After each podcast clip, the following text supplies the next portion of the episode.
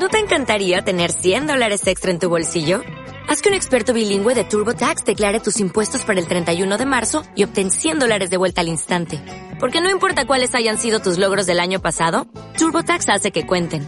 Obtén 100 dólares de vuelta y tus impuestos con 100% de precisión. Solo con Intuit TurboTax. Debes declarar para el 31 de marzo. Crédito solo aplicable al costo de la presentación federal con TurboTax Full Service. Oferta sujeta a cambios o cancelación en cualquier momento.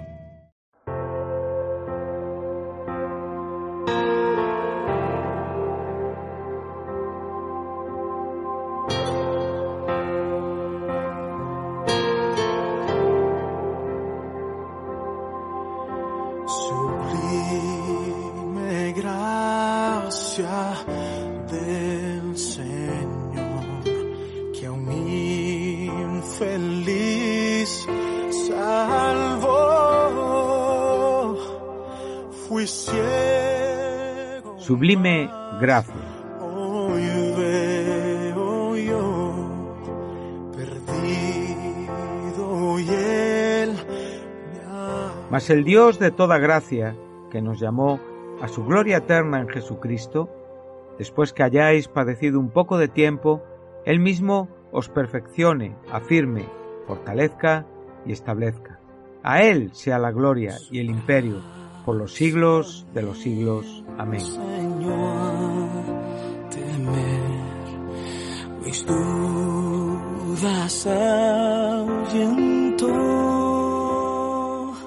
Sublime Gracia es un programa desde el cual compartimos con ustedes breves reflexiones fundamentadas en la palabra de Dios. Es un deseo y necesidad de nuestro corazón de conocer más profundamente y compartir con otros a este, nuestro Dios de toda gracia, que nos llamó a su gloria eterna en Jesucristo. Mis cadenas ya él rompió. Todas las semanas, en Luz a las Naciones, canal cristiano de comunicación, puedes seguir este programa y recorrer juntos el largo pero certero sendero de la palabra de Dios.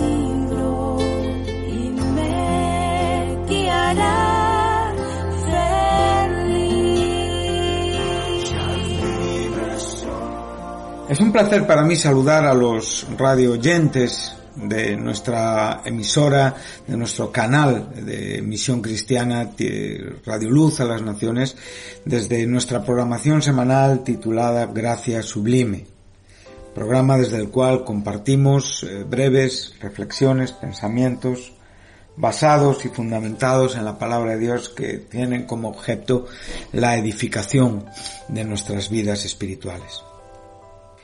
A lo largo de los últimos programas estamos eh, haciendo eh, breves reflexiones eh, relacionadas con lo que el Espíritu Santo es. Hemos podido ver, evidentemente, que estamos hablando de, de la tercera persona de la trina deidad de Dios, de Dios mismo, igual en sustancia, en esencia, en atributos, en personalidad, en poder, en gloria. Es eh, estamos hablando de que el Espíritu Santo y el Padre eh, comparten exactamente todo lo que son en, en, un- en una idea eh, desde una perspectiva de la deidad.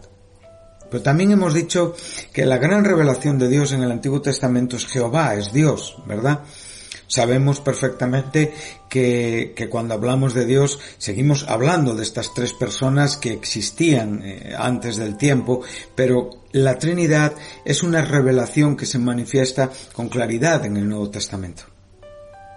Por lo tanto, eh, el, propio Moisés, cuando, cuando él presenta la idea en cuanto a, a, Dios en el Shema hebreo, él dice, oye Israel, Jehová nuestro Dios, Jehová vuestro Dios uno es. O sea, esa idea, esa idea indivisible de Dios en un claro contraste con el politeísmo que les rodeaba en las culturas donde ellos tendrían que existir y subsistir con una fe y con un gobierno teocrático pero eh, sabemos perfectamente que el Espíritu Santo claramente es presentado en el Antiguo Testamento, lo hemos visto. El Hijo claramente es presentado en el Antiguo Testamento, también lo hemos visto. Y el Padre claramente es presentado en el Antiguo Testamento. Incluso hemos estado viendo textos que, que, que tienen a las tres personas eh, juntas en un párrafo, donde claramente podemos ver la Trinidad de Dios. Pero Evidentemente en nuestra propia eh, teología entendemos que la Biblia tiene una revelación progresiva y que muchas cosas se hacen más claras porque tenemos la totalidad del conjunto escritural. Y en base a la totalidad entonces podemos retroceder y ver que muchas verdades claras en el Nuevo Testamento ya estaban eh, presentadas en el Antiguo. Entonces estamos hablando de un Dios indivisible en sustancia, en naturaleza, pero a la vez estamos hablando de un Dios que se revela a través de tres personas. Y nosotros estamos estudiando la tercera persona de la Trinidad de Dios, que es el Espíritu Santo. Hemos podido eh, hacer varios programas relativos a qué es una persona, relativos a su personalidad. Y hemos sido grandemente, como digo, eh, beneficiados, ¿verdad? Hemos podido ver eh, el carácter del Espíritu Santo en sus relaciones con los creyentes, en sus relaciones con la Iglesia y en sus relaciones, evidentemente, desde que eh, el mundo fue creado. Ahora, en los últimos programas estamos eh, estudiando el Espíritu Santo en el Antiguo Testamento. Por lo tanto, sabemos que, que aunque no tenemos con claridad el, el hecho de esta personalidad, el, el, hecho de que el Espíritu Santo es una persona de la divinidad, tenemos muchos pasajes que hablan de él.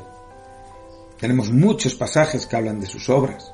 Lo hemos visto en el comienzo del libro de Génesis. Y el Espíritu de Dios se movía sobre la faz de las aguas. Lo hemos visto en el capítulo 6 de Génesis. Mi espíritu no contenderá para siempre con el hombre. En estos versículos hemos podido ver al propio Espíritu Santo ocupándose de, de, dar forma, de, de llenar eh, eh, la tierra que estaba siendo creada y esa tierra que estaba desolada y vacía. Y también le vemos tratando con los hombres que habían rechazado a Dios, evidentemente con el fin de llevarles a un arrepentimiento.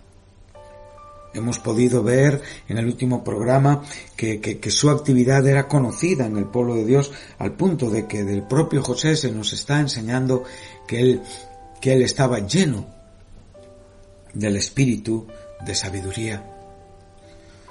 Esto nos dice el capítulo 34 del libro de Deuteronomio, versículo 9, y Josué, hijo de Nun, estaba lleno del espíritu de sabiduría. Sabemos que estamos en este momento en el cual el pueblo de Dios vive una crisis, termina una etapa, comienza otra etapa, termina Moisés, comienza Josué y vemos a un hombre escogido por Dios, un hombre que curiosamente Moisés había puesto sus manos sobre él. Y hemos podido ver que Josué era un hombre capaz, que era un hombre sabio, que era un hombre con deseos de aprender y que era un hombre dependiente. Esto es lo que realmente hace el Espíritu Santo en la vida de aquellos que en verdad están llenos de Él. El Espíritu Santo nunca dirige nuestras vidas a la, a la individualidad, al egoísmo, al desarrollo sin que no tengamos un efecto en la iglesia, una bendición para otros, eh, una comunicación del Evangelio. El Espíritu Santo siempre nos dirige a la obra de Dios, así como Jesucristo claramente les enseñó eh, a los discípulos en aquel momento de, contradicción mental que ellos vivían en el pozo de Jacob después de encontrarse a su maestro despidiendo a esa mujer samaritana con la que había eh, tenido conversaciones, ellos le traían de comer. Pero sin embargo les dijo, yo tengo una comida que comer que vosotros no sabéis. Y él dejó bien claro que la comida era hacer la voluntad del que le envió y acabar su obra. Por lo tanto, este es el corazón de todos los creyentes. Cuando realmente el Espíritu Santo está moviendo nuestros corazones, nuestra idea siempre es buscar aquello que honra y glorifica a Dios.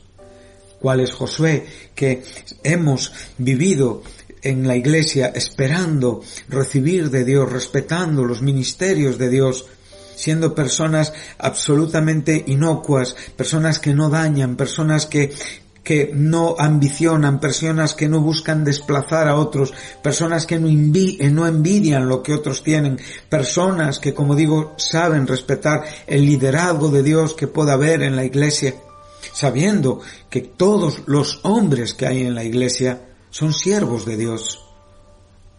Ninguno debe de elevarse a una condición superior a esta, porque entonces ya no es el Espíritu Santo el que está moviendo en su corazón, sino sus propias ideas humanas y personales. Y esto es una advertencia clara y esto es un, es algo que debemos de cuidar en nuestras propias pretensiones naturales. El hombre tiende a pensar más de sí mismo de lo que realmente es.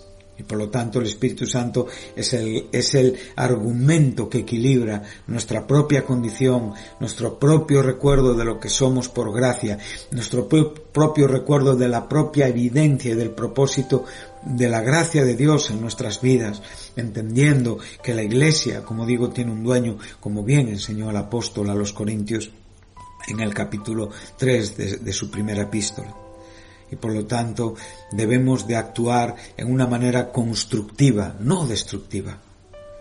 Las personas que tienen el Espíritu Santo siempre serán personas que entenderán estos principios y que comprenderán que todo lo que hay en la Iglesia es nuestro. Y es nuestro porque nosotros somos de Cristo y porque Cristo es de Dios. Por lo tanto, en esta relación que el propio Hijo tuvo con el Padre, el propio Espíritu Santo tiene con el Hijo y tiene con el Padre. Entonces, esta realidad es la que nos lleva a que podamos realmente tener, como digo, eh, eh, esas actuaciones y esas acciones que dan sentido a nuestra vida en Cristo. Josué era así, un hombre que claramente el Antiguo Testamento es testigo, la propia palabra en el Antiguo Testamento reconoce que era un hombre lleno de espíritu de sabiduría, o sea, lleno del Espíritu Santo.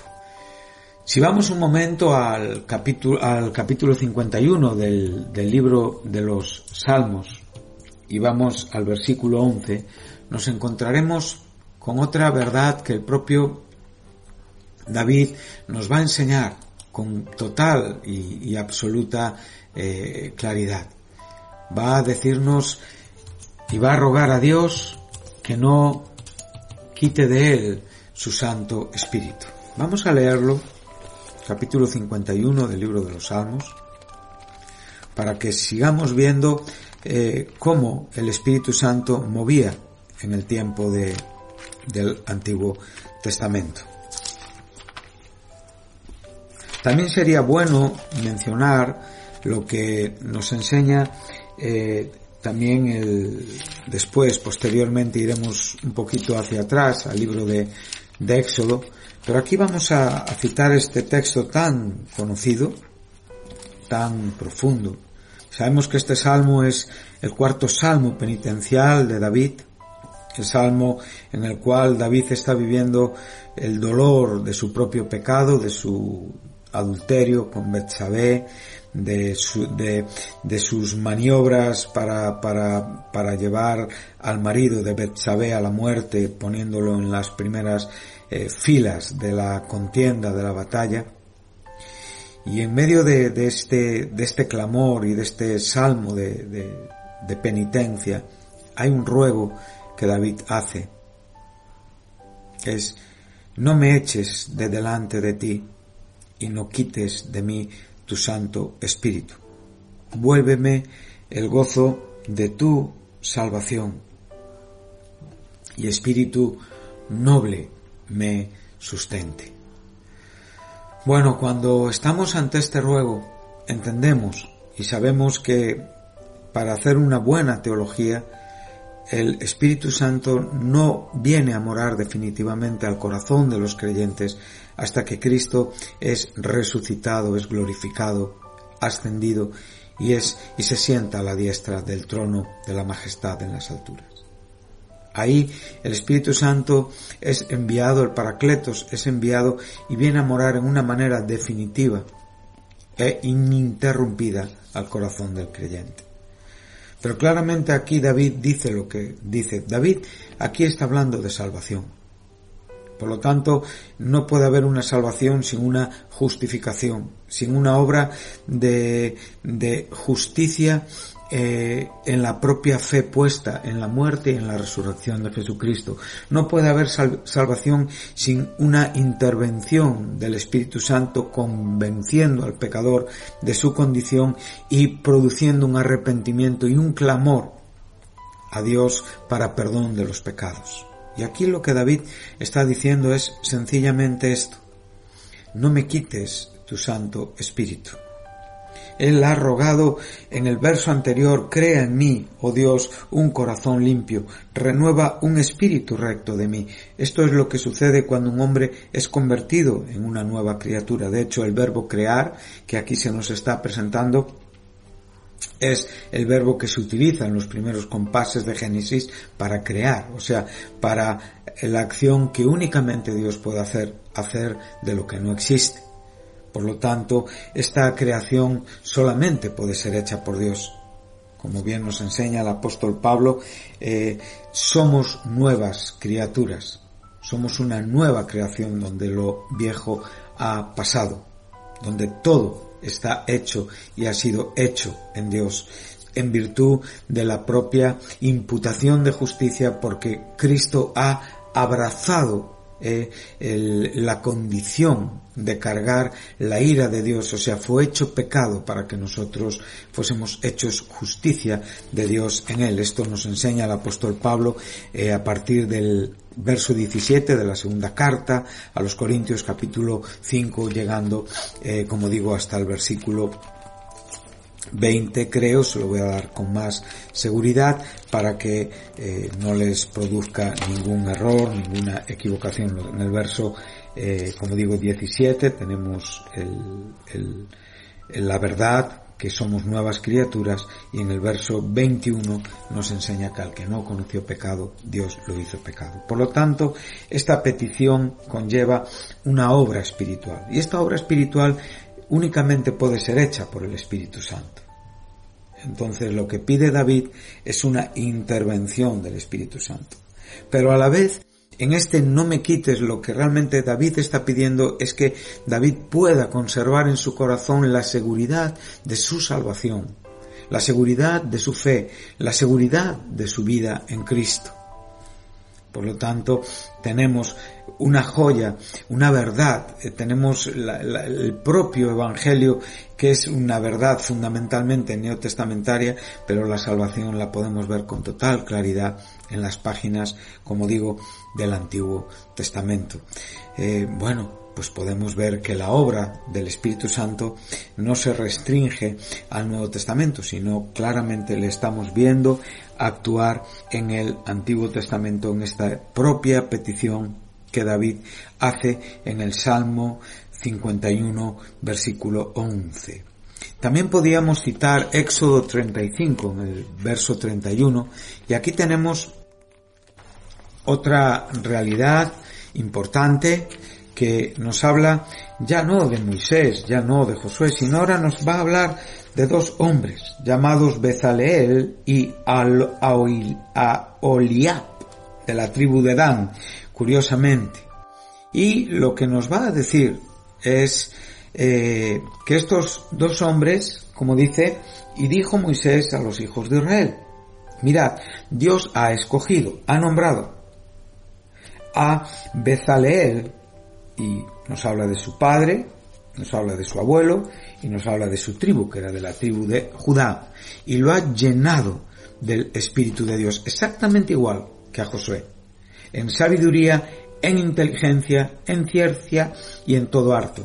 Bueno, esto nos, nos está dando una idea maravillosa de, de, de cómo nosotros también somos usados hoy en la iglesia, cómo somos llamados a la vida en Cristo y que después cómo somos llenos, cómo somos bautizados en el Espíritu Santo y cómo realmente ese bautismo del poder en el Espíritu nos capacita para desarrollar la vida dentro de la iglesia, para poder desarrollar los ministerios en la iglesia, ministerios que tienen que ver con la sabiduría de Dios, con la inteligencia que Dios nos da, con el conocimiento que Dios nos da, con todas las obras que podemos llevar a cabo por esa gracia, esas obras que Dios ha dispuesto de antemano, esas buenas obras para que andemos en ella, para proyectar diseños, para trabajar en oro, en plata y en bronce.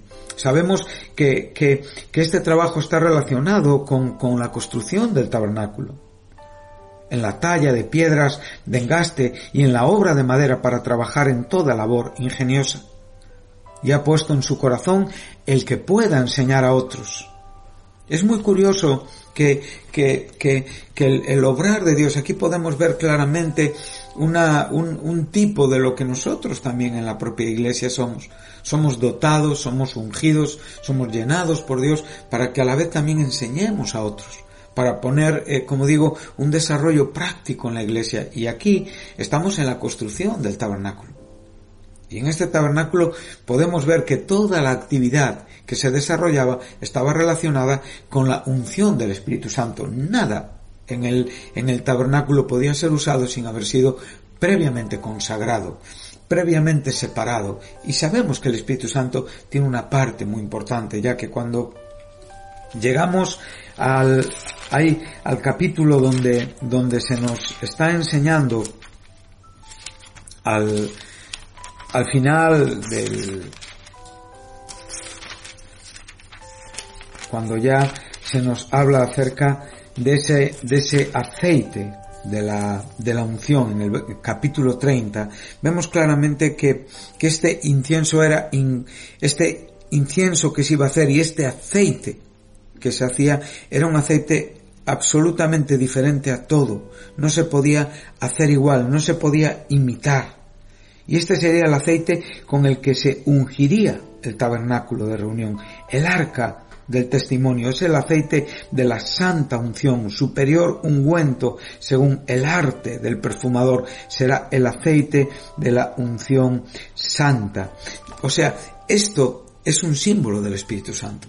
Y podemos ver que este aceite consagraba y ungía todos los utensilios del templo, todo lo que tenía que ver con el tabernáculo, sus sacerdotes, sus vasos, todo lo que este aceite tocaba era santificado, era separado. Y hasta el día de hoy podemos ver esta, esta acción del Espíritu Santo, este aceite que consagra a Aarón y a sus hijos para que sean sacerdotes. No hay un hombre que en la iglesia pueda desarrollar un ministerio sin la unción del Espíritu Santo sin la llenura, sin la dirección, sin la guianza, sin el poder del Espíritu Santo. Ahora este, esta unción no puede ser derramada sobre cualquier hombre. En la misma manera que en los, que en, que en el siguiente, en los siguientes eh, capítulos podemos ver ya, como digo, el, el, el, el propio eh, llamamiento. En el capítulo 34, ya en el verso 31 te encuentras a estos dos hombres, como realmente son eh, llamados para, para poder desarrollar esta, esta, esta obra y para poder mostrar esta sabiduría eh, que Dios les había dotado. Pero justamente es el capítulo 31, o sea, el contiguo, el que sigue a la presentación del aceite, de la unción y de este incienso, que realmente y claramente son, eh, es representativo del Espíritu Santo. Entonces, eh, como digo, este aceite, todo lo que tocaba, lo consagraba y, como digo, estos hombres han sido llenados por este aceite. En la misma manera que Aarón y sus hijos fueron, como digo, llenados por este aceite. Ahora mismo, y para concluir, me viene a la mente eh, eh, cuando Felipe, en el capítulo 8 eh, del libro de los Hechos, predicó el Evangelio. Y cómo la gente se convertía.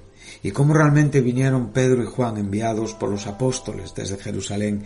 Y cómo eh, contemplaron la gracia de Dios moviendo a través de la palabra. Y cómo la gente se bautizaba en agua.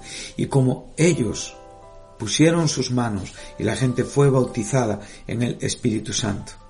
Y ahí tenemos a uno que había creído y se había bautizado, que es Simón el Mago, que buscó ser ungido por este poder, a lo cual el propio, los propios apóstoles eh, discernieron la maldad de su propio corazón y le negaron esta bendición. Por eso tenemos que recordar lo que aquí se nos está enseñando. Sobre una carne cualquiera no puede ser derramado. Ni harás otro semejante, porque este aceite es santo y por santo lo tendréis vosotros. Por lo tanto, eh, queridos oyentes, queridos hermanos, podemos ver que el Espíritu Santo tiene una actividad claramente en el Antiguo Testamento como en el Nuevo, aunque entendiendo las diferencias en la connotación interpretativa y teológica de lo que el Espíritu Santo es hoy. Pero su actuación la podemos ver en la vida de Josué, en la vida de David, en la vida de estos dos hombres que realmente eh, fueron escogidos por Dios. Y con esto pues cierro eh, con este llamamiento de Bezaleel y Aholiab hombres que fueron llenos de esta sabiduría y personas que llegaron a, como digo, a poner su vida al servicio de otros para la gloria de Dios. Dios, como dice, los ha llenado de sabiduría de corazón para que hagan toda obra de arte y todo lo que tiene que ver, como digo, con este diseño. Pero después dice que tanto Bezaleel como a Oliab y todo hombre sabio a quien Dios dio sabiduría y e inteligencia para hacer toda la obra del servicio del santuario harán todas las cosas que ha mandado Jehová. Por lo tanto, podemos ver el Espíritu Santo trabaja con todas las actuaciones que tienen que ver con aquello que Dios eh, eh, con aquello que tiene que ver con la santidad de Dios. Y todo lo que tiene que ver con la santidad de Dios tiene que ser previamente separado, consagrado. Y esa acción la lleva a cabo el Espíritu Santo. Por lo tanto, que Dios les bendiga, queridos oyentes, y que nos capacite y que nos siga llenando y que podamos ir adelante y que en ninguna manera pensemos que somos capaces por nosotros mismos, sino que siempre toda nuestra capacidad proviene de Dios para su gloria y para su honra por su Espíritu Santo. Que Dios les bendiga y hasta el próximo programa.